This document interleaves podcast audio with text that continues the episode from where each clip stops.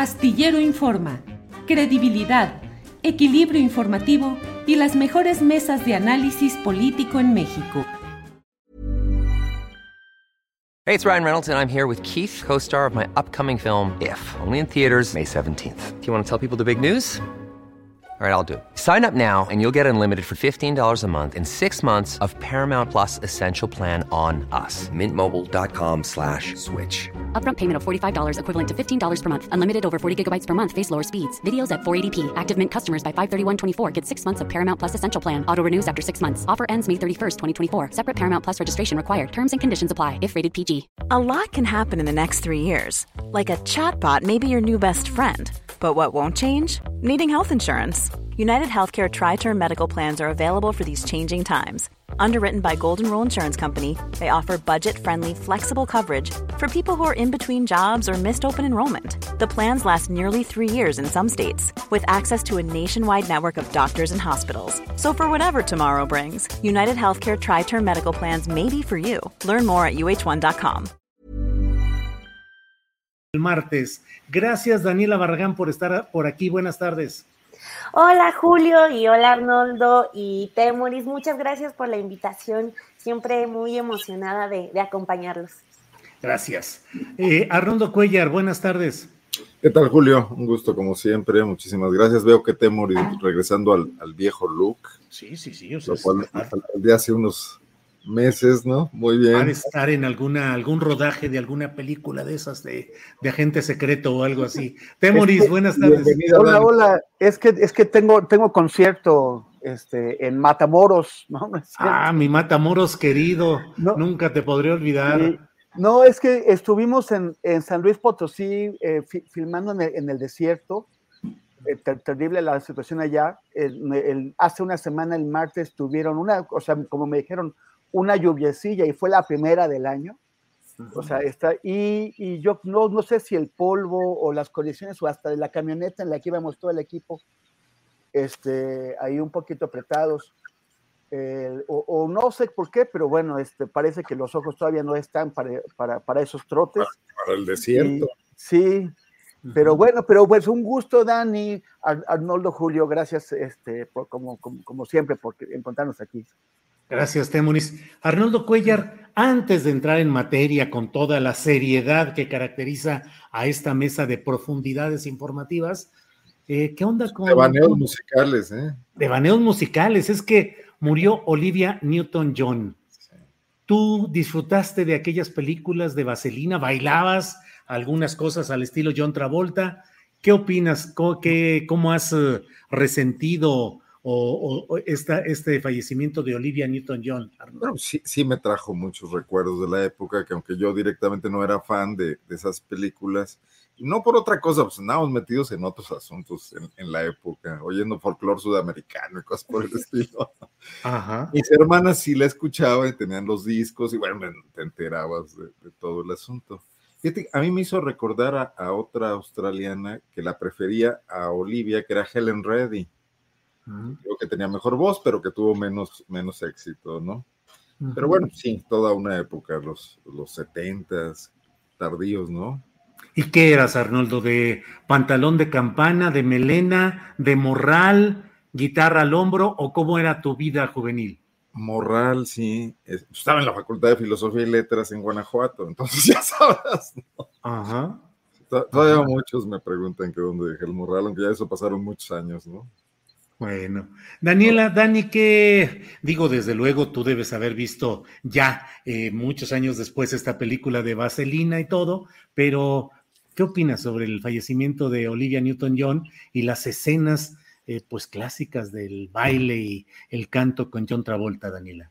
Pues sí, vi que, que, como que despertó mucha emotividad de todos, o sea, como que no fue una, eh, el fallecimiento de una eh, actriz como cualquiera, ¿no? O sea, como que todo el mundo sí le llegó al corazoncito la, la noticia y sí sentí feo la, la despedida que le da eh, justo su compañero en, en, Vaselina, le dice siempre tuyo y nos veremos pronto. Entonces, como que creo que sí le movió, le movió a todos las fibras más sensibles y además lo otro que que eh, ella era una activista, Olivia Newton era una activista muy importante, entonces, pues como a recuperar su música, sus películas y también el, trabajo que hizo. Daniela, obviamente ninguno podemos ser voceros de nuestra generación, pero tú, eh, ¿qué artistas, qué escenas eh, visuales, cinematográficas o musicales en sí vas acumulando como para pensar que años más adelante podrás tener referencias como nosotros tenemos las de John Travolta y de Olivia Newton-John? Híjole, a ver, como, como millennial creo, bueno, no sé si me vayan a, acribillar acá eh, los de mi edad, pero... Va a ir peor que a mí con Arturo la semana pasada. ¿Por qué? ¿Qué No, no, ya, que te cuento después.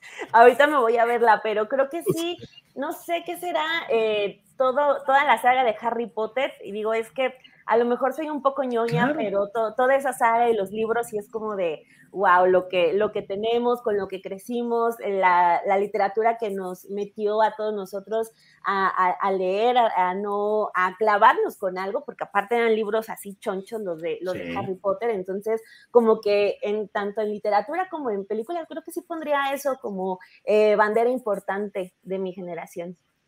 Gracias, Daniela. Temoris Greco, ¿qué evocaciones suscita en ti Olivia Newton-John, John Travolta, Vaselina? Pues mira, cuando, cuando salió Vaselina, yo, yo era todavía un infante. Este, ya, ya me, dijo mi padre que, que, la, que la semana pasada me tocó buleada de la mesa del más allá por eh, eh, temas de, de, edad. Yo estaba esforzándome en el desierto de San Luis Potosí, mientras aquí me estaban este, con razón, me, o sea, no, no, me sonaron los oídos, pero sí los ojos. Yo siempre te defiendo, Temoris. Gracias, Julio. Pero el, y, luego, y luego cuando sí, o sea, bueno, eso tuvo una influencia que duró tiempo, entonces en la adolescencia, que yo eh, tenía una, una, especie de esquizofrenia entre el rock pesado y, y la música folclórica y la nueva trova y todo eso, y en medio de eso no, no había nada. Entonces, eh, pues para mí, Vaselina y, y, Olivia Newton-John y John Travolta pues representaban la fresez. Eh, y entonces, digamos que en las, en las fiestas donde se tocaba Vaselina, si llegábamos yo y mis, y mis cuates, pues no observamos mucho, nos echaban de, de ahí este, por, por pandroso, decíamos. Y este, pero, pero, por otro lado, también estaba viendo la semana pasada, mucha gente estuvo colocando cosas o recuerdos sobre eh, Marilyn Monroe. y, y, y, luego coincide con lo de Olivia Newton-John. Y, o sea, yo sé, pues ya sabes que aquí a veces decimos cosas que, que, provocan que la gente no nos quiera mucho y aquí viene otra. Pero independiente, o sea, yo no tengo nada en lo personal ni con Marilyn ni con Olivia Newton-John, cada quien es producto de, su entorno y actúa en su entorno como les toca, pero eh, finalmente eh, las veo como parte de, esta eh, inmensa operación comercial mediática para crear la figura de, la, de, la, una, figura estereotípica de, rubia como el modelo de belleza eh, para, para, para, el mundo y también para una sociedad integrada a Occidente o semi-integrada a Occidente como es la nuestra. Y, y, a mí la verdad es que ninguna de las dos, o sea, no, no es que, no, no digo que no me gusten las rubias, pero ninguna de las dos me parece a mí especialmente atractiva como para justificar toda la atención que se les dio, salvo esa construcción, salvo esa construcción que, que, que sí, que, en, en, donde es, son presentadas como modelos de belleza y pues no comparto, yo no, no, no sigo eh, ahí, no, no, no estoy en ese, en ese tren. Bien, Temoris, gracias algo para hechos o esto ya no suscitó polémica? No, sí, con Marilyn no se metan. Eh, ah, que con Marilyn no, no, hay que meter. trascendió la maquinaria de Hollywood, definitivamente, la mujer con su vida trágica y, con, y muchos libros que hay sobre el tema. Creo que fue más víctima que, que, que esta explotación de, de su imagen que quiso hacer Hollywood y terminó haciendo otras cosas y además se esforzó en el Actors Studio, la mujer, ahí le costaba trabajo y todo y, luego, bueno, pues, Arthur Miller, que también fue un maltratador, pues a ser un gran intelectual de izquierdas, ¿no? Creo que ahí es más complejo el tema, ¿no? sí, pero no, no, no, hablo, no hablo de Marilyn como persona, Hablo de Marilyn como construcción mercadotécnica, comercial. Contra la que creo que ella se revela de alguna manera y casi con inconsciencia, ¿no? O sea, pero, por ejemplo, eh, también hay que pensar en que ellas fueron, pues, tal cual víctimas, porque si no se cumplía con esos estándares de belleza, pues no existías, no entrabas a, cierta, a ciertos espacios, entonces, pues sí es como de someterse a una vida que está enfocada en ser delgada, en ser bonita, en parecer joven eternamente, entonces también no es como que a les guste, ¿no? El tema, sino de que los estándares de belleza para muchas todavía a estas alturas están ahí y se tienen que cumplir para existir. Pero, pero en ese caso, ¿eh? las, las víctimas serían todas las mujeres que, que, que, que, teniendo cada una sus características de belleza, han sido excluidas, no han tenido el acceso a las, a las grandes vitrinas, a los grandes eh, eh, pasarelas, porque no cumplen con los estándares de, belleza de las cuales Marilyn y Olivia fueron, fueron ejemplos. Sí están dentro del privilegio, pero igual también las, las sentiría todavía también un tanto víctimas de, de todo el sistema este tan, que, tan opresor muy feo. Bien. Bueno, pues allí tenemos tema para, para discusión amplia. La media mesa. Pues sí. Y luego la Guardia Nacional la dejamos de lado, mano. Sí, sí, eso es, lo de menos, eso pasa a segundo término. Arnoldo, ya que invocas justamente el tema, ¿qué opinas de este asunto de la Guardia Nacional? Por un lado, eh, ¿qué opinas del presidente de la República, de su intención de con un acuerdo presidencial eh, pasar a la Guardia Nacional a la Sedena?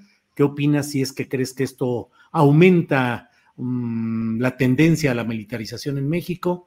En fin, ¿qué opinas, Arnoldo? Mira, eh, yo he estado pensando toda la mañana esto, desde que oí al presidente ayer y hoy otra vez, esa defensa que intentó bastante fallida del tema, pero algunas veces he comentado aquí, Julio, creo que la mayoría estamos de acuerdo en, que hay que escaparnos a, este, a esta dicotomía entre, entre López Obrador y sus críticos para tratar de entender el, momento del país y, lo complicado de estas decisiones que nos están dejando en una situación muy, muy comprometida. Sea, al final del día lo que está claro es que el problema de la inseguridad no ha sido atendido con eficacia desde hace por lo menos tres sexenios, ¿no? 18 años, presidentes de tres partidos políticos, presidentes quizás espurios o comprometidos en su legitimidad como Calderón, que parte del problema pudo haber sido ese, el intento de legitimarse, presidentes frívolos de una restauración priista que se dedicó a la corrupción, y hoy un presidente, el primero de izquierdas, con un compromiso social y con un intento de hacer las cosas distintas, pero que al final de cuentas está cayendo en lo mismo que criticó, como se ha señalado ampliamente y que ya no lo diré más porque lo podemos leer en todos los análisis que hay al respecto de, de tirios y de troyanos, ¿no? El tema es qué vamos a hacer con la inseguridad, porque si nos quedamos a discutir qué vamos a hacer con la policía, con la seguridad, eh, con la Guardia Nacional, qué vamos a hacer con una policía federal, qué vamos a hacer con el ejército, no estamos entrando al tema de fondo. El ejército ni siquiera ha sido eficiente en el ataque a las bandas del crimen organizado. Lo vimos en el Culiacanazo, donde una absoluta error de inteligencia o improvisación, yo no, no sé bien a bien cuál es el diagnóstico interno, eh, provocó una situación de riesgo para toda una comunidad, para una ciudad, pero además fracasó porque terminó por liberar al objetivo que tenían, ¿no? Eh, pero lo vemos en Michoacán, donde, bueno, pues la política del presidente de, no enfrentar a, evidentes transgresores que circulan y que además delinquen mediante esta presencia de fuerza criminal con autos blindados, eh, tanques eh, hechos en casa o en caseros de alguna manera, eh, que obligan a ciudadanos a pagar cuotas, que enfrentan otras bandas, que cometen homicidios en enfrentamientos y que no son, no hay manera, no hay ninguna táctica y, y, mucho menos una estrategia para que esa presencia militar o esa Guardia Nacional hoy en vías de militarización ejerza algún tipo de contrapeso, de control o una ruta que tienda a que ese problema vaya siendo yo, yo no digo que eliminado de tajo porque no lo veo sencillo. Digo, si ni Rusia, que es una potencia mundial, eh, frente a un pequeño país como Ucrania, está logrando la blitzkrieg o la guerra relámpago que Putin quería, pues menos veo aquí al ejército mexicano eh, trabado por muchas cuestiones, por no sé, sus niveles de capacitación y de, de, capacidad de fuego y de enfrentamiento y de tácticas, etcétera, enfrentar a bandas decididas a todo y, a veces mucho mejor armadas, ¿no?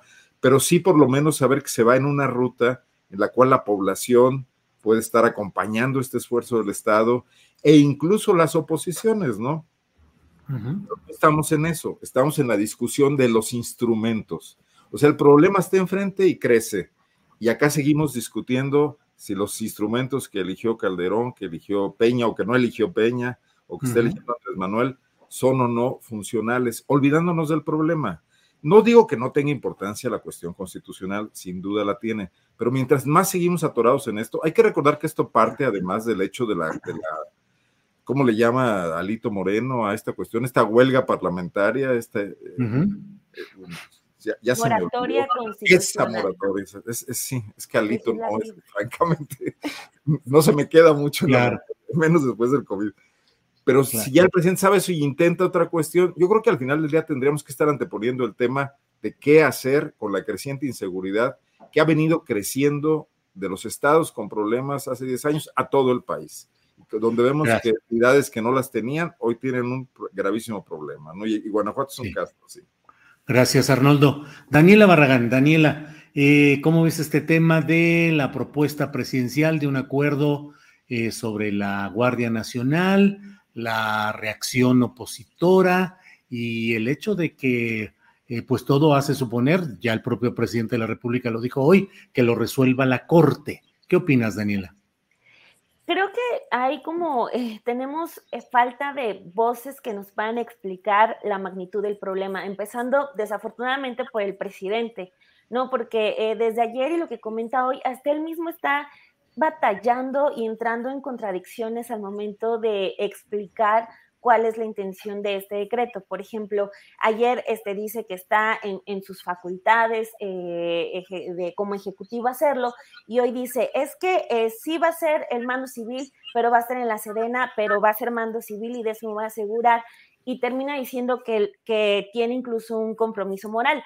Yo eh, pues aplaudo que tenga compromisos morales, pero a mí siempre me ha dado ese temor y, lo siento muy bien fundado, el de pues a lo mejor podríamos confiar en él como lo hace casi el 70% según las encuestas de popularidad, a lo mejor podemos, eh, se puede confiar mucho en el presidente López Obrador y decir, va a hacer un buen uso de, esa decisión, de ese decreto que pueda hacer, pero ¿qué pasará en 20 años cuando ya no esté, o cuando ya obvio no esté el gobernando ni nadie de su equipo y seamos víctimas de ese eh, temoroso péndulo, ¿no? De que después de que gobierna la izquierda viene ahí un gobierno de derecha con un mecanismo como ese, ¿no? Por completo militarizado. Entonces, ahí siento que él batalla en eso, pero por otro lado, si estamos como huérfanos buscando a alguien que nos explique, están eh, los este colectivo, este que se llama Seguridad sin Guerra, que lo tiene capturado eh, Denis Dresser o este otro activista que sale del 132 y que confunde a, a Madero con, con Martí un relajo ese colectivo que creo que también ya se quedó como un poco, un poco sin legitimidad. Pero nos seguimos todavía buscando a alguien que nos explique y están eh, los legisladores, ¿no? Lo que ya decía Arnoldo, que están eh, Moreira diciendo que hay que trabajar, que hay que buscar el diálogo, que hay que buscar acuerdos, pero cuando acaban de anunciar hace un mes que están en huelga, que no quieren trabajar, pero que quieren trabajar, entonces ahí ya no entendemos. Y luego está el PAN que se está quejando de la militarización, entonces como que el PAN se está quejando de algo que ellos, pues, eh, del problema que ellos crearon en, en general, ¿no? Entonces, creo que también estamos como batallando con eso de, de saber bien eh, la magnitud de este asunto también, eh, regresando a la parte que decía eh, de las contradicciones que está teniendo el, propio presidente, lleva semanas pues hablando de lo mal que está el Poder Judicial y ahorita dice, amparándose en que el Poder Judicial va a determinar si se puede o no. Entonces, híjole, o, o, se termina de limpiar o si se confía o no se confía. Siento yo que mm, todavía no está bien, eh, no, no lo podemos dimensionar bien porque no tenemos ninguna voz que nos pueda explicar bien a bien de qué se trata esto y las implicaciones. En lo personal, yo solamente, yo, mi preocupación es esa, ¿no? De que yo no quiero que eh, se quede un mecanismo que permita a un gobierno de derecha, que ojalá nunca llegue eh, o no regrese aquí al país, aunque no podemos, no hay manera de, de asegurarnos de eso, pero, o sea, no me gustaría que a un gobierno de derecha le dejaran un mecanismo tan militarizado como el que ya vemos que se está construyendo. Gracias, Daniela. Temoris Greco, ¿qué opinas de este tema? Eh, un poco, y espero no malinterpretar lo que dijo Arnoldo Cuellar, un poco Arnoldo dice, bueno, no discutamos tanto, entremos a la instrumentalización ya de hacer cosas. Yo no sé, Temoris, si te parece que lo que debería hacerse es empujar, pues, una opción de la Guardia Nacional a la Sedena, o si debiera de discutirse profundamente por las implicaciones que puede tener una decisión de ese tipo. Temoris, por favor.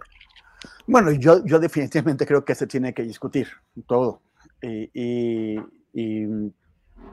a, mí no no, yo no creo, o sea, hay varias rutas por las, por las, por las cuales llegar a, a, un lugar y no, no me parece que la militarización o continuar o profundizar la militarización sea el que, el que nos conviene. No sé, o sea, yo veo la... Hay, hay muchas discusiones en, eh, ayer y hoy sobre la, legalidad de esta decisión. Eh, yo, o sea, de, la manera más sencilla leo la Constitución y la Constitución, la Constitución dice que la Guardia Nacional está adscrita a la, Secretaría del Ramo de Seguridad Pública y el presidente ya ni siquiera con una ley, porque tiene los votos en el Senado y en la Cámara de Diputados para cambiar la ley, no para cambiar la constitución, pero sí para cambiar la ley. Pero ya ni siquiera con un cambio de ley, sino con un decreto eh, quiere cambiar lo que dice el artículo constitucional. Él dice que puede, otros dicen que no. Yo lo veo muy, muy improbable. Eso vamos a entrar a otra larga serie de, disputas en las cortes sobre ese asunto. Pero independientemente de eso, a mí me preocupa y me entristece que eh, lo que ya ha dicho el presidente antes, pero lo, pero lo acaba de decir ayer y hoy con mayor claridad que nunca, es que no confía en el poder civil. O sea, el, to, todos los presidentes naturalmente están preocupados por qué va a pasar con su legado, cómo garantizar que su legado permanezca y que su sucesor no lo desmonte. Eh, ¿por, qué, ¿Por qué está tan preocupado López Obrador? En el, en el caso de, los de, de, los, de los presidentes priistas, pues sí habíamos visto que independientemente de que, de que el presidente del PRI este, a su sucesor, el, sucesor term, terminaba de alguna forma arreglándosela para, eh, para, para eh, neutralizar la influencia que había tenido quien lo nombró.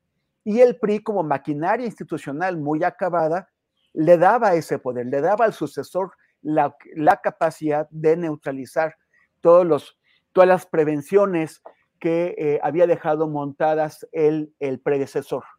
En el caso de Morena, pues Morena ni siquiera ha logrado constituirse como partido político, no, no tiene un padrón electoral en el que, en el que Morena confíe, no tiene, eh, eh, o sea, sus, sus cuadros, ahora que vimos la elección de los, de los integrantes de su Congreso Nacional, pues eh, gente de otros partidos políticos que está actualmente en otros partidos políticos o que, o que se acaba de, de, mover a Morena, logró operar para, eh, para, para, dejar a sus posiciones en perjuicio de los fundadores y de la gente que creó Morena y que la fortaleció y que, y que la convirtió en, en, la, en la maquinaria que, que, es ahora. Esto, esto pues se, se, lo están quitando. El, el sucesor, todo indica que el sucesor de, del presidente López Obrador será quien el presidente quiera.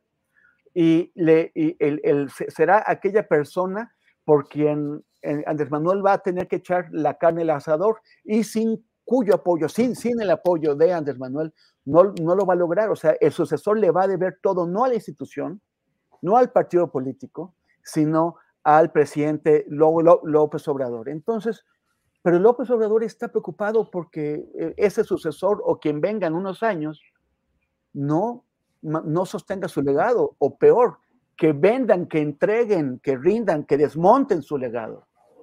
Entonces no confía, no confía en los civiles, no confía en su gente, solamente confía en el ejército.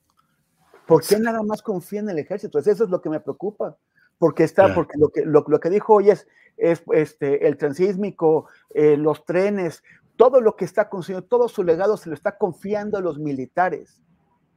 Y, ahorita lo, dijo Daniela muy bien. Los militares en, en, en este momento están con este presidente, pero en otro momento estarán con otro presidente y, vamos a poder confiar en ellos. Hay que recordar que solamente en el sexenio pasado, tanto el secretario de Marina como el de la Defensa estuvieron pronunciándose públicamente en discursos constantes en contra de aquellos que estaban criticando eh, eh, al, gobierno de Peña Nieto. Y, se mostraban en público su molestia una y otra vez. Ahora vamos a tener a unas Fuerzas Armadas súper empoderadas, como no lo habían hecho desde que eh, los, los civiles tomaron el poder en el, en el 46 con, con, Miguel Alemán. y, y, qué es lo que va a, pasar cuando el, signo, cuando el signo de los tiempos cambien? Recordemos que ellos han disparado contra la, contra la gente, contra la sociedad, han torturado, han desaparecido personas y eh, Andrés Manuel no está cambiando eso. Gracias, Temuris. Arnoldo, Daniela, les pido una reflexión, aunque fuera breve, respecto a esto que nos dice eh, Temuris Greco. El presidente López Obrador no confía en los civiles y solo confía en los militares a los que les está dejando eh, la vigilancia y la eh, sobrevivencia de su legado, Arnoldo. Bueno, hay una gran quiebra en el tema de la administración pública civil en este sexenio, ¿no? O sea, el presidente definitivamente se ha, renunciado a cambiar a la administración pública que heredó, se queja continuamente de ella, dice que todos están infiltrados, que es muy difícil, que le dejaron un desastre. Y creo que aquí alguna vez ya habíamos comentado que pues, en el ejército la disciplina actúa de, forma distinta. Es más, en la administración civil persiste la corrupción y, persiste en niveles bajos, medios, no sé si altos, donde el presidente pueda tener un mayor control, cercanos los secretarios, pero no vemos una particular eh, activismo de la Secretaría de la Función Pública. Es más, es una secretaría que tuvo cambios por razones extras, externas, mejor dicho, a, su, a su cometido intrínseco, que fue pues, el, tema de, la candidatura en Guerrero. Pero el presidente no está cambiando la cultura de la administración pública, ahí no hay cuarta transformación. Y entonces se, está recargando cada vez más en el ejército. Pero tiene razón Temoris, en el sistema métrico sexenal, que tampoco trascenderá mucho con la cuarta transformación, cualquier presidente de la República que venga, incluyendo uno del propio movimiento eh, López Obradorista, puede cambiar perfectamente las cosas, puede, puede regresar en algunos casos la administración que, el presidente deje en manos del ejército a administraciones civiles. El ejército no se opondrá, tendrá sus propios cotos de poder. Eh, yo creo incluso está haciendo, eh, eh, esta elasticidad lo está dañando. entonces, no, no veo que el legado permanezca solo por la voluntad. Digo, ¿qué, qué más hubiera dado Carlos Salinas en que, en que su legado permaneciera y Cedillo destruyó muchas de esas cosas, ¿no? O por ejemplo, López Portillo con la nacionalización bancaria, que a la vuelta de menos de una década estaba otra vez en manos privadas y luego extranjeras. Y quisiera hacer un comentario sobre algo que, dijo Daniela que me parece muy relevante. El secuestro de estas organizaciones que han monopolizado eh, el activismo desde la sociedad civil en materia de centros de investigación, ONGs, eh, eh, sobre el tema seguridad sin guerra, fiscalía que sirva, etcétera, tiene ya en sus manos un enorme fracaso. Y ese fracaso son las fiscalías autónomas, que recientemente han arreciado los, reconocimientos y las críticas a su falta de funcionamiento, a cómo se han erigido en poderes que o han fortalecido a los gobernadores, eh, violentando la idea de autonomía absolutamente, o han creado nuevos esquemas de poder, como en el caso de Guanajuato, donde el fiscal ya es un actor político de primera línea comparable con los gobernadores, ¿no? Entonces, eh, eso nadie en la sociedad civil que, peleó por estas eh, fiscalías autónomas ha hecho siquiera una autocrítica. Muchas de estas ONGs viven de dar capacitaciones, asesorías o evaluaciones donde los fiscales salen, pese al 90% de impunidad que hay en México, ranqueados ahí y lo utilizan además para en sus informes presumirlo diciendo que son mejores. En Guanajuato, la Fiscalía de Guanajuato presume constantemente ser la mejor del país, amparado en conocimientos que le otorgan externamente organizaciones como estas, pero resulta que solo es la menos mala, porque la impunidad en Guanajuato no es de 90, es de 89.9, ¿no? Por decir algo. Bien, gracias Arnoldo. Eh, Daniela Barragán, para cerrar este, este ciclo de relacionado con este tema que Temoris puso sobre la mesa, ¿crees que el presidente López Obrador no confía en los civiles y solo confía en los militares? Pues es que eh, creo que eh, al momento de entrar al gobierno y encontrar muchas dependencias obsoletas y sobre todo eh, enfocándonos a la parte de la obra pública, como tenía una SCT que no podía ni terminar una obra, por ejemplo, el tren México-Toluca sigue sin, sin inaugurarse, sigue jalando dinero y quién sabe cuándo vaya a empezar a funcionar y si funcione bien. Entonces creo que resulta eh, pues por completo cautivador encontrar a alguien que pueda hacer hasta un aeropuerto eh, como el AIFA en tan poco tiempo y llevárselos luego, luego a, a que terminen el, el, el tren Maya, etcétera. Entonces, creo que tiene ahí una parte de razón. El problema es que no está creando una alternativa, ¿no? O sea, eh, si no es el ejército, ¿quién es el que va a construir esas obras así de rápido y así de bien? Y eso también es como, eh, lo, vemos nosotros, pero creo que también dentro del ejército puede haber ese tipo, ese tipo de pensamiento, ¿no? O sea, de, pues no estamos haciendo tareas que nos, que nos competen al 100%. Entonces, pues el presidente creo que en, gran parte no tuvo de otra más que agarrar a, a, ese cuerpo y decir, ayúdenme para sacar esto rápido, pero el problema es que no hay alternativa al ejército y el presidente, pues sí, no está, no está pensando, por lo visto, en crear esa alternativas. Gracias, Daniela. Temoris Greco, eh, se va obviamente Delfina Gómez de la Secretaría de Educación Pública, es el segundo funcionario que ha estado ahí. El primero fue Esteban Moctezuma Barragán, proveniente de la Fundación Azteca de Ricardo Salinas Pliego, alguien que había sido secretario de Educación con Ernesto Cedillo, secretario de Gobernación en una etapa muy complicada y con muchas acusaciones, incluso respecto al, a la forma como se trató el tema zapatista. En fin, y él fue quien llegó a la CEP, que me parece a mí que, que no tenía las mejores prendas para ese cargo. Luego Delfina Gómez, que a mí me parece que llegó a hacer tiempo mientras la postulaban como candidata al gobierno del Estado de México. Esos son mis puntos de vista. Pero ¿cómo lo ves tú, Temoris? ¿Crees que quién a la CEP y cómo has visto el manejo de las, del tema educativo en lo que va de este sexenio. Bueno, quisiera, eh, sobre, lo que comentaban eh, Arnoldo y Daniela, y ahorita vamos, si te parece a eso, este, es que es muy preocupante, o sea, realmente no, no, no podemos contar con una administración civil que sea confiable. en, un, en, una, en, una, serie que vi sobre una periodista en Japón que, que descubre algo sobre un, un, tema de, de corrupción. El, el, fondo es que los funcionarios civiles japoneses están orgullosísimos de, de ser eso, de parte de, del, del, funcionariado eh, civil y sienten que hay un, que tienen un inmenso compromiso y responsabilidad para con la patria, para con la nación, para con la gente. Y cuando los involucran en un tema de corrupción, no pueden con ello y, bueno, spoiler, tápense los oídos, pero pues el, el, el, aquí la, la víctima termina suicidándose porque no puede con, con eso, no puede, eh, no, no, lo, no, lo, consigue. Y, y, pero, pero la gente puede, o sea, los militares pueden, los, los marinos pueden. He estado conversando, o sea, he tenido dos conversaciones con, con, gente que está en el sector privado, pero que está cerca, o sea, que trabaja con temas de aduanas y con temas de puertos.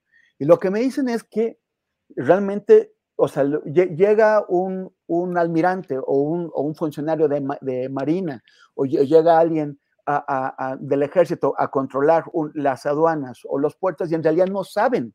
Ellos no pertenecen a esas, esas estructuras, no las conocen, llegan y colocan a, a otros militares en, en, en, algunos puestos claves, pero esos militares tampoco lo conocen y están divorciados de la gente que está trabajando, que se la sabe de todas, todas, y que sigue haciendo, aunque hay algunos despidos y algunas actitudes disciplinarias, finalmente eh, les dan la vuelta a sus jefes porque los jefes no están preparados para esas tareas, para esos puestos, y, no, y, acaba siendo lo, mismo, pero más complicado porque hay un entorpecimiento de los procesos, precisamente porque los jefes pues, no conocen qué es lo que pasa.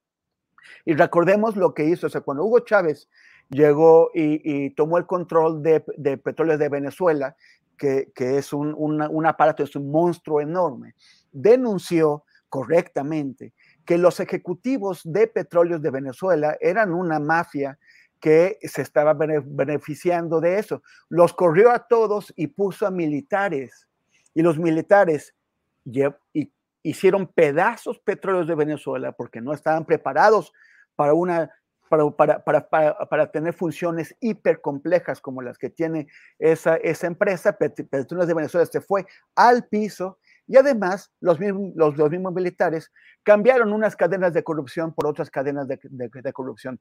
Por eso, eh, quienes hemos ido a Venezuela nos hemos asombrado al ver cómo un país que es, el, es uno de los mayores productores de, bueno, es el mayor productor de, de, hidrocarburos del continente, la gente tiene que hacer colas de tres días, una semana para poder llenar el tanque de, su coche. Entonces, es, el, el problema es que uno no puede llegar es, y confiar en la, en, la disciplina de los, de, los, de los militares y reemplazar a toda, la, a, toda la, administración. O sea, es lo que estaba comentando ahorita Arnoldo, o sea, ¿no? ¿Cómo, es que hemos renunciado a, a, renovar la administración civil? O sea, no se puede, no es, no es la alternativa. Bien, Temor, si quieres, dejamos esto aquí, pasamos el tema. Eh, Arnoldo, ¿quieres decir algo o qué? Que te vi Many of us have those stubborn pounds that seem impossible to lose, no matter how good we eat or how hard we work out. My solution is PlushCare. PlushCare is a leading telehealth provider with doctors who are there for you day and night to partner with you in your weight loss journey. They can prescribe FDA-approved weight loss medications like Wagovi and Zepbound for those who qualify. Plus, they accept most insurance plans. To get started, visit plushcare.com slash weight loss. That's plushcare.com slash weight loss. Hiring for your small business? If you're not looking for professionals on LinkedIn, you're looking in the wrong place. That's like looking for your car keys in a fish tank. LinkedIn helps you hire professionals you can't find anywhere else, even those who aren't actively searching for a new job but might be open to the perfect role. In a given month, over 70% of LinkedIn users don't even visit other leading job sites. So start looking in the right place. With LinkedIn, you can hire professionals like a professional. Post your free job on linkedin.com slash people today. Que nada más que la, la, cuarta transformación se puede reducir esencialmente al cambio de pensamiento de López Obrador con respecto al ejército, como se ha venido recalcando mucho ahora. Vaya, bueno. Eh, Arnoldo, eh, Daniela, ¿quieres agregar algo o pasamos al siguiente tema? No, solo que fue muy fuerte. Arnoldo anda aquí incendiando las redes. Arnoldo, eh, ¿cómo ves el tema de lo que estamos planteando en cuanto a la SEP? ¿Qué hacer con la SEP? ¿Quién a la SEP? ¿Cuál ha sido la política educativa de este sexenio en el cual han sido titulares de educación pública eh, Esteban Moctezuma Barragán del Grupo Azteca y ahora Delfina Gómez y vendrá una tercera titularidad. ¿Qué opinas, Arnoldo? Pues bueno, igual, igual, soy, soy crítico y, tendré que meterme a, aunque alguien en el chat acaba de decir que hoy venía, no venía tan agresivo y me iba a tratar bien, creo que... Dale, dale, Arnoldo, no te dejes. Es que el tema, al final de cuentas, es que López Obrador trató a la SEP con el mismo desprecio que la trataron los gobiernos neoliberales, cuando el tema educativo tendría que ser fundamental en alguien que se propone transformar al país y sobre todo darle eh, más igualdad, combatir la enorme desigualdad. O sea, eso está muy estudiado, que la mejor forma de combatir la desigualdad es mediante la educación, la incorporación a, los saberes, a las habilidades, al dominio los, de los temas de poblaciones que han estado históricamente marginadas de ellas, ¿no? Entonces, e, era fundamental tener a un educador en la, en la SEP con un plan de largo plazo. Sé que se atravesó la pandemia, pero eso no, no, antes de la pandemia estuvo ahí Esteban Moctezuma, un burócrata encumbrado de las familias mexicanas de élite, estas que tanto critica Viri Ríos, que cuando pasó por la Secretaría de Gobernación, y mira Julio que a mí me tocó de cerca, porque en esa época yo dirigía el periódico El Nacional de Guanajuato, y estuvimos esperando eh, durante meses el cambio del director del Nacional de México, que estaba una gente que había puesto carpizo y que había hecho un desastre total en el periódico, y la nueva administración de Cedillo con Esteban Moctezuma no lo cambió. Hasta que llegó Chuaifet como secretario de Educación, hizo cambios en el Nacional, que de por sí estaba el periódico, ya sabes, en medio de la, de la desincorporación aquella, y cuando Salinas Pliego precisamente ofreció un peso por el periódico y, creo que no se lo vendieron. Eh, entonces, Moctezuma no tiene una trayectoria de eficacia. Digo, dice buenos discursos y probablemente a, Salinas Pliego lo, ha ayudado, lo haya ayudado a entender muchos temas, sobre todo relaciones con el gobierno, que no le hacía falta porque tenía ahí a otros grillos. Digo, la mitad del PRI estaba en, en TV Azteca trabajando para vincular a la televisora con el Estado mexicano de muchas maneras, sobre todo en los subsidios, ¿no? Pero entonces, ¿de dónde sacamos que Esteban Moctezuma, que no es educador y que no es buen político, iba a poder hacer algo? Y luego llega Delfina Gómez con el mérito exclusivo de la lealtad política y, de, del éxito electoral en Texcoco, siendo una maestra, pero, pero yo no sé si el enorme aparato administrativo que es la SEP tenga mucho que ver con alguien que conoce, como piensa el presidente López Obrador, la educación en, aspectos muy concretos y muy puntuales, cuando acá se tiene que manejar ambas cosas, ¿no? Un, un, proyecto y una política educativa, pero también un dominio de la administración pública, porque además se quiere trabajar en el tema de la austeridad y del mejor uso de los recursos y el combate al dispendio, entonces ahí tiene que duplicarse la habilidad administrativa. No pasó, pero además algo aún peor, ahora ya nada más es una estación electoral, como ocurrió tantas veces en el pasado con Josefina Vázquez Mota, etcétera, ¿no? Entonces, eh, pues ahí tampoco hay ningún cambio decisivo en las decisiones que toma el presidente de la República. Porque si el presidente hubiera designado a alguien con un plan y ese alguien se hubiera equivocado, hubiera sido incompetente, sería otra cosa. Pero yo creo que desde la presidencia de la República se optó por no usar a la SEP o a la educación pública mexicana como un instrumento de cambio. Gracias, Arnoldo. Daniela Barragán, ¿qué opinas sobre este tema de la SEP, sus titulares que han sido Esteban Moctezuma y Delfina Gómez y lo que venga? Ya viste todo este episodio en el cual eh, una filtración supuesta publicada por un columnista hizo toda una serie de ruidos que, bueno, eh, hoy el propio presidente, sin desmentir explícitamente esas filtraciones, pero dijo que la titular del, del CONACID eh, ahí donde está, tiene mucho que hacer y tiene mucho que cumplir. ¿Cómo ves todos estos enredos, Daniela?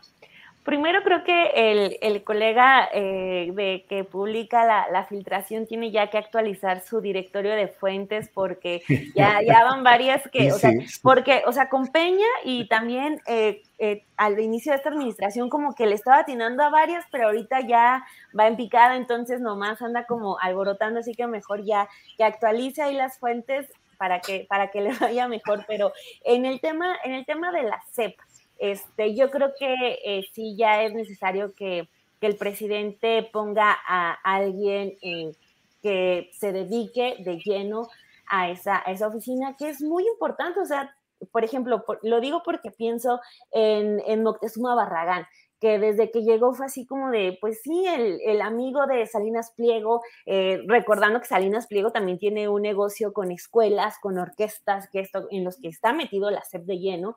Digo, no se informó, hay ningún conflicto de interés, pero bueno, este, eh, parece que el señor solamente utilizó, eh, Moctezuma Barragán solamente utilizó la SEP para poder colarse al puesto que tiene, que es allá, pues es el representante de México en Estados Unidos, tampoco es un cargo menor y honestamente, pues eh, yo no he visto a, a, Barragán hacer algo. Eh, digo, ahorita está todo el tema de, lo del TEMEC, el pleito, esto y aquello, pero ni un, ni un posicionamiento, al menos por compromiso. Entonces, pues yo creo que ya el, señor está muy contento, eh, ya, ya que se mudó a Estados Unidos, pero bueno, viendo, viendo la SEP como una especie de catapulta para llegar a algo.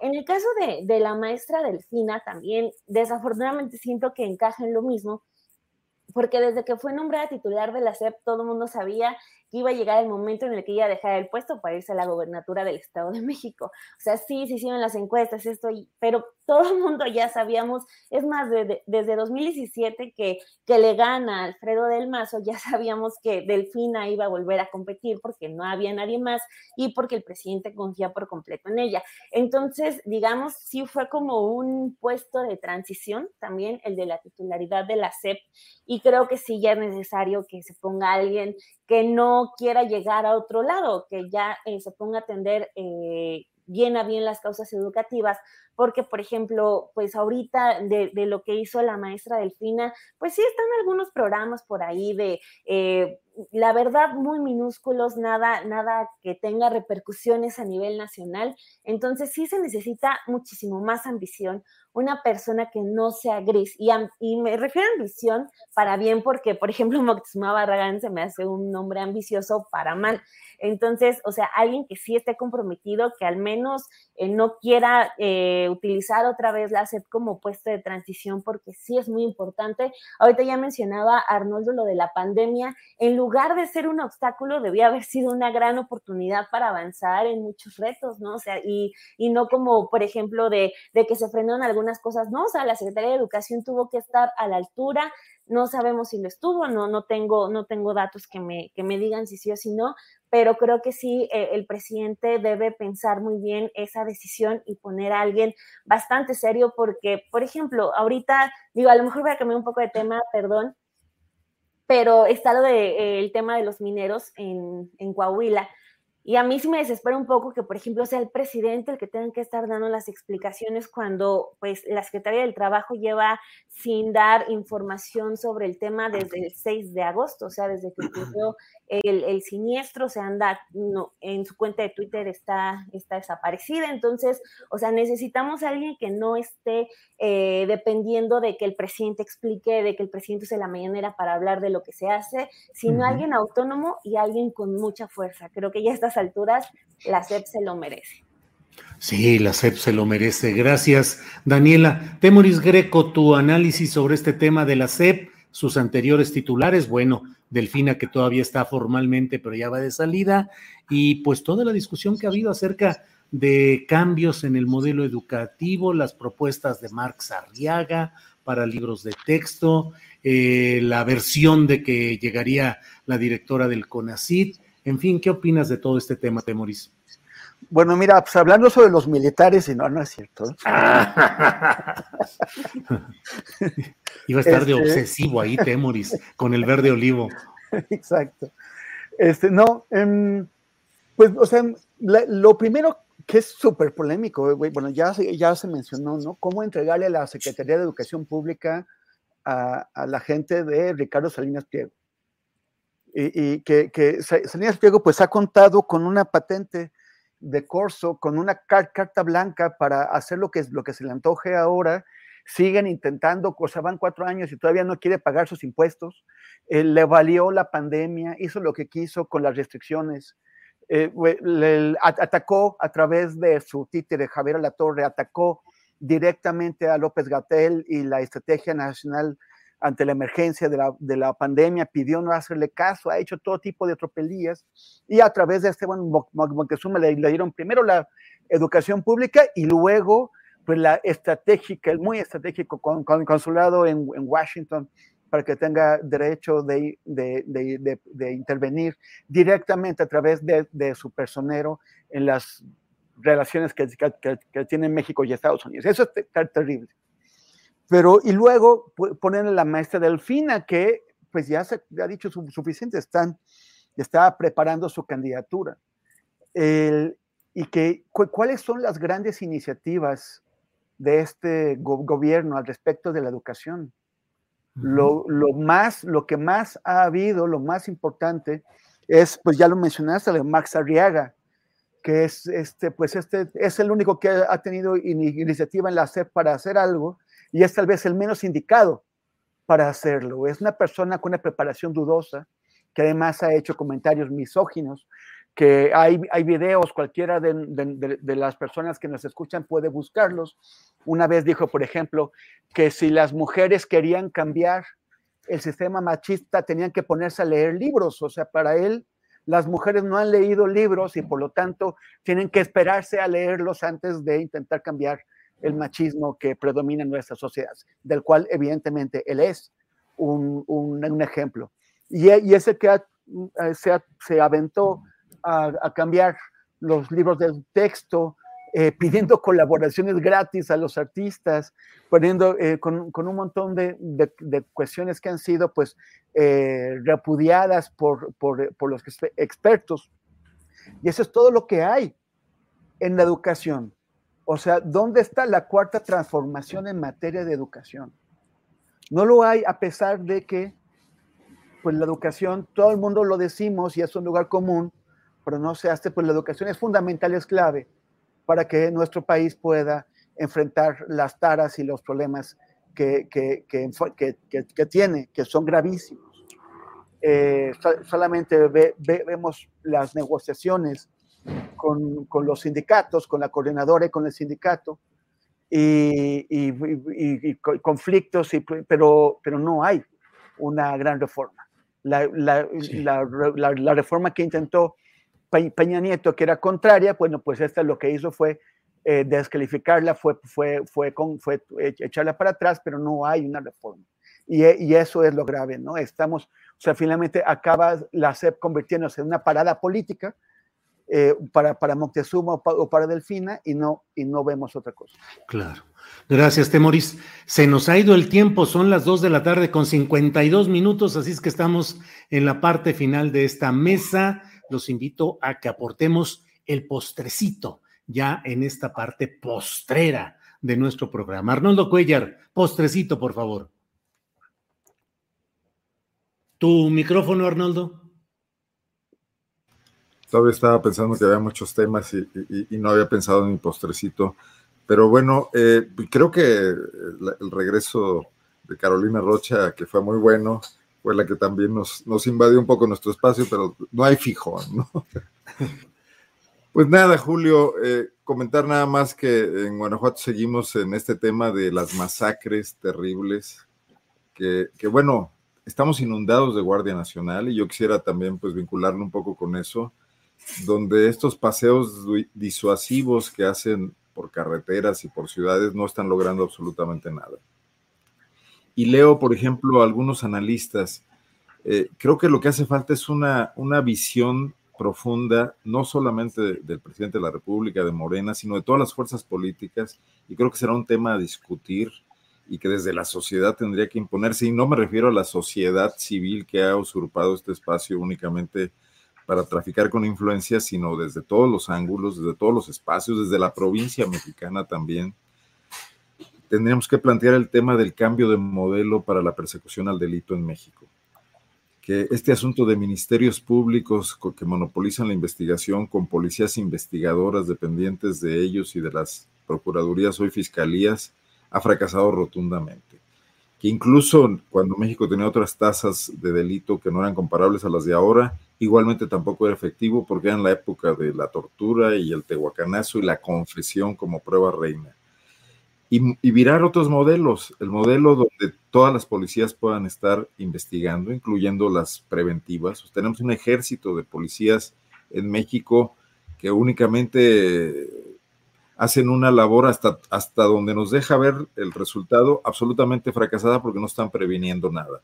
Y luego tenemos un pequeño núcleo de policías que persiguen esos delitos, que son los mismos en número que cuando era el 10% del número de delitos que tenemos hoy, lo cual es un modelo absolutamente desquiciado y desquiciante. Y eso no se está discutiendo, estamos revisando que si la Guardia Nacional, que si la militarizamos, desde el propio poder impulsando ese debate, ¿no?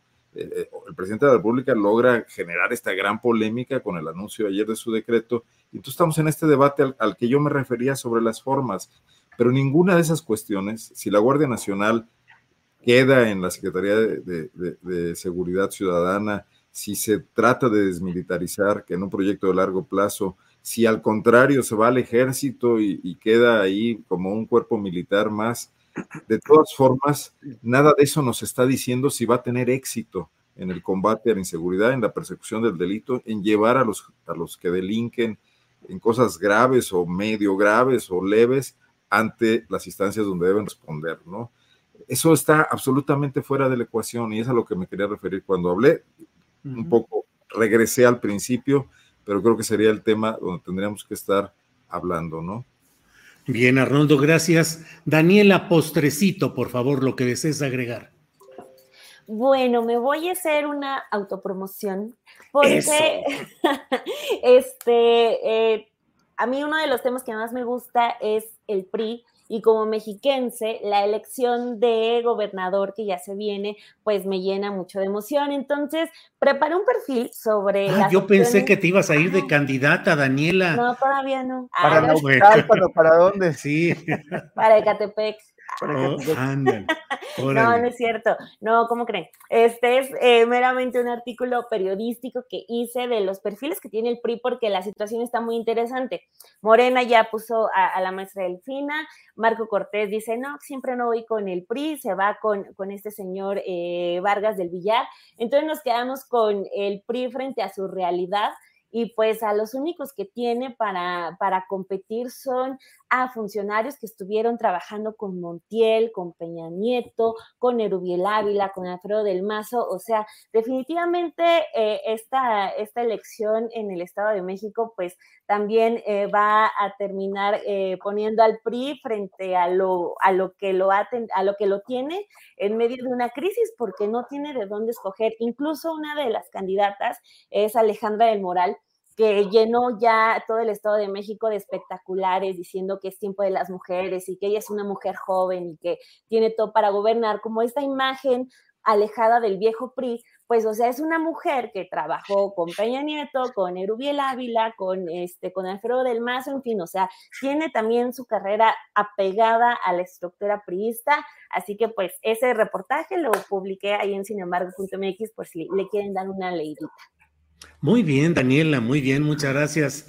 Eh, Temoris Greco, para cerrar, y antes de que nos toques alguna rola de Mi Matamoros querido o El Sirenito, dinos por favor tu postrecito. O de pues Rodrigo González. De Rodrigo González, el Metro Valderas. ¿Mm? Oye, pues mi postrecito no es nada dulce, es un caldo amargo, ¿no? Y es lo que ya habíamos previsto en, en el temario de hoy que es el tema de lo de la mina, eh, que es este, pues no sé, ya, ¿no? O sea, que ya, no, no sé, qué, qué, desastre, porque esas cosas siguen pasando y siguen pasando, porque no se aplica la ley, porque hay políticos y, empresarios y responsables que siguen explotando brutalmente a, a, los trabajadores de las minas esto me toca muy, muy directamente porque mis, mis abuelos fueron trabajadores de las minas. Eh, mi, mi, padre y mis tíos crecieron en, minas de la sierra de Chihuahua y, y pues bueno, pues es parte de la, de la, historia de mi familia. Y sigue, siguen ocurriendo esto, o sea, las, las condiciones no han cambiado. Eh, la, la, secretaria del trabajo no ha ido a, a Sabinas, a, a, la, la agujita a ver qué diablos pasó, por qué sus inspectores no pasaron por ahí o si pasaron permitieron que esas cosas continuaran.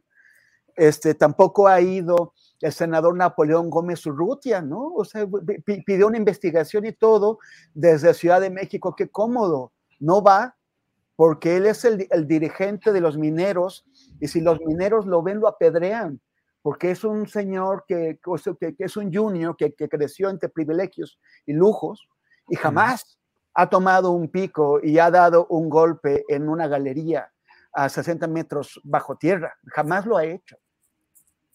Y, ellos, y ellos no van, ellos no van. Pero, o sea, hay muchas responsabilidades aquí, pero además está en particular la de la estructura caciquil que predomina en el estado de Coahuila. Aquí necesitamos al querido Arturo para que nos dé más luces.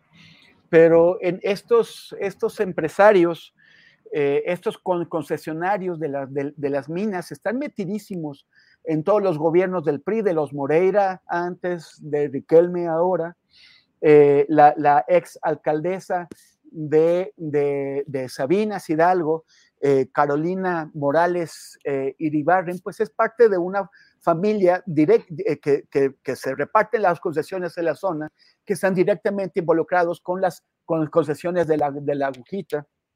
Ella fue alcaldesa, luego fue secretaria de, de, de, turismo, luego fue diputada. Y pues a esa señora que es patrona de mineros, Riquelme la nombró secretaria del Trabajo Estatal. ¿Por qué no? ¿No? O sea, que la, que la patrona sea, sea también la encargada de defenderse y de, y de, asegurarse que los patrones cumplan con las, con las regulaciones. Hasta que hay una relación directa del gobierno de, de, de, Miguel Riquelme con esta situación, que no, que no se acaba ahí, porque están, está la, Comisión Federal de Electricidad de, Manuel Bartlett, que les compra eh, eh, carbón a, estos, a, estos empresarios sin verificar de dónde diablos viene el carbón, en qué condiciones se ha extraído, cuáles son las condiciones laborales de la gente que está exponiendo su vida cotidianamente ahí, para que nosotros podamos tener luz en las ciudades. Eso, eso, eso no se ha visto. Y luego una, una, cosa es que, pues ya, ya, ya que ya comentó Daniela cómo es que el PRI, pues parece que no se van a respetar su mano en la, en la candidatura por el Estado de México, si, si el PRI pierde el, el, Estado de México porque queda con Morena o de, rebote, o de rebote con el PAN, si esto, esto, este escándalo que le pega directamente al gobierno de Miguel Riquelme termina quitándole el PRI también eh, o, eh, condenándolo a la derrota el próximo año en Coahuila, pues se va a quedar, como habíamos dicho ya, en el partido duranguense institucional, gracias a la generosidad del PAN porque el, PAN tenía la gubernatura de Durango y se la cedió y le cedió la candidatura al PRI. Pero bueno, pues es, e, e, esto pega directamente, esos dos incidentes de estos días pegan directamente a la línea de, de, votación del PRI y también a la posibilidad de que el PRI y el PAN se pongan de acuerdo para sostener la alianza en, en la ruta hacia, la, hacia las elecciones presidenciales del 24. Igual esto va a terminar por demolerla. Bien, pues Temoris, muchas gracias. Gracias a los tres. Sí, perdón, adelante, Arnoldo. El candidato de la alianza va a ser el panista Vargas, y que esta es una maniobra para forzar a los, a los atlacomulcos más radicales como al gobernador, porque ya Peña Nieto y Alito deben estar de acuerdo con, Marco Cortés. Alito para sobrevivir políticamente y, Peña Nieto también, y no, no asomando la cara y ofreciéndole al presidente que va a mandar un candidato panista para que el PRI no vote por él y vote por Morena. La alianza se va. Lo que pasa es de que Vargas del Villar, según lo contó la revista Proceso, sí fue a Madrid a reunirse con Peña Nieto, entonces, quién sabe. No, y además, eh, e-, este tema de, de, ay, perdón, y ya se me olvidó lo que iba a decir, lo tenía muy claro. así. Así sucede. Así sucede, no te preocupes. Una recomendación musical, porque me quedé con la espina clavada de Arturo el otro día, que me criticó porque dije que Luz Casal era una joven cantante de 63 años. Ajá. 62. ¿Han, escuchado a, ¿Han, escuchado a Silvia Pérez Cruz? No. Ah, se los recomiendo mucho. Y a la audiencia también. Catalana, tiene una versión de Cucú Paloma y tiene una versión de aquella canción de Leonard Cohen que es sobre un poema de Federico García Lorca, que se llama, no me voy a acordar, se llama, lleva este vals. Ajá. Take This. Sí, Hay interpretaciones de Cucurrucucú Paloma muy buenas, desde luego la del brasileño Veloso, eh, por una parte, por otra la de Juan Diego Flores, el gran tenor peruano, que solo Julio. Perdón, sí, sí, sí, sí, sí, ya me imagino. está además cantando en una cantina. Es, espléndida la versión. Silvia Pérez Cruz. Silvia Pérez Cruz. Bueno, pues eh, ya entramos al terreno, Daniela, como verás, de las complacencias musicales, pero ya estamos en la parte final. Son las 3 de la tarde con 5 minutos, no se vayan, que enseguida está eh, Adriana Buentello con más información. Por lo pronto, Arnoldo, gracias y buenas tardes. Saludos. Daniela, gracias. Buenas tardes. Hasta luego. Gracias por la invitación y den like. Den like. Temoris Greco, gracias y buenas tardes. Pues sí, pues síganos, síganos en nuestras redes, este, eh, síganos arroba Temoris en, en Twitter y en Instagram y facebook.com diagonal Temoris en obvio Facebook. Gracias Dani, gracias Arnoldo y gracias Julio. Nos vemos el próximo martes. Nos vemos. Planning for your next trip? Elevate your travel style with Quince. Quince has all the jet setting essentials you'll want for your next getaway, like European linen, premium luggage options, buttery soft Italian leather bags, and so much more. And it's all priced at 50 to 80% less than similar brands. Plus, Quince only works with factories that use safe and ethical manufacturing practices. Pack your bags with high-quality essentials you'll be wearing for vacations to come with Quince. Go to quince.com slash trip for free shipping and 365-day returns. Para que te enteres del próximo noticiero, suscríbete y dale follow en Apple, Spotify, Amazon Music, Google o donde sea que escuches podcast. Te invitamos a visitar nuestra página julioastillero.com.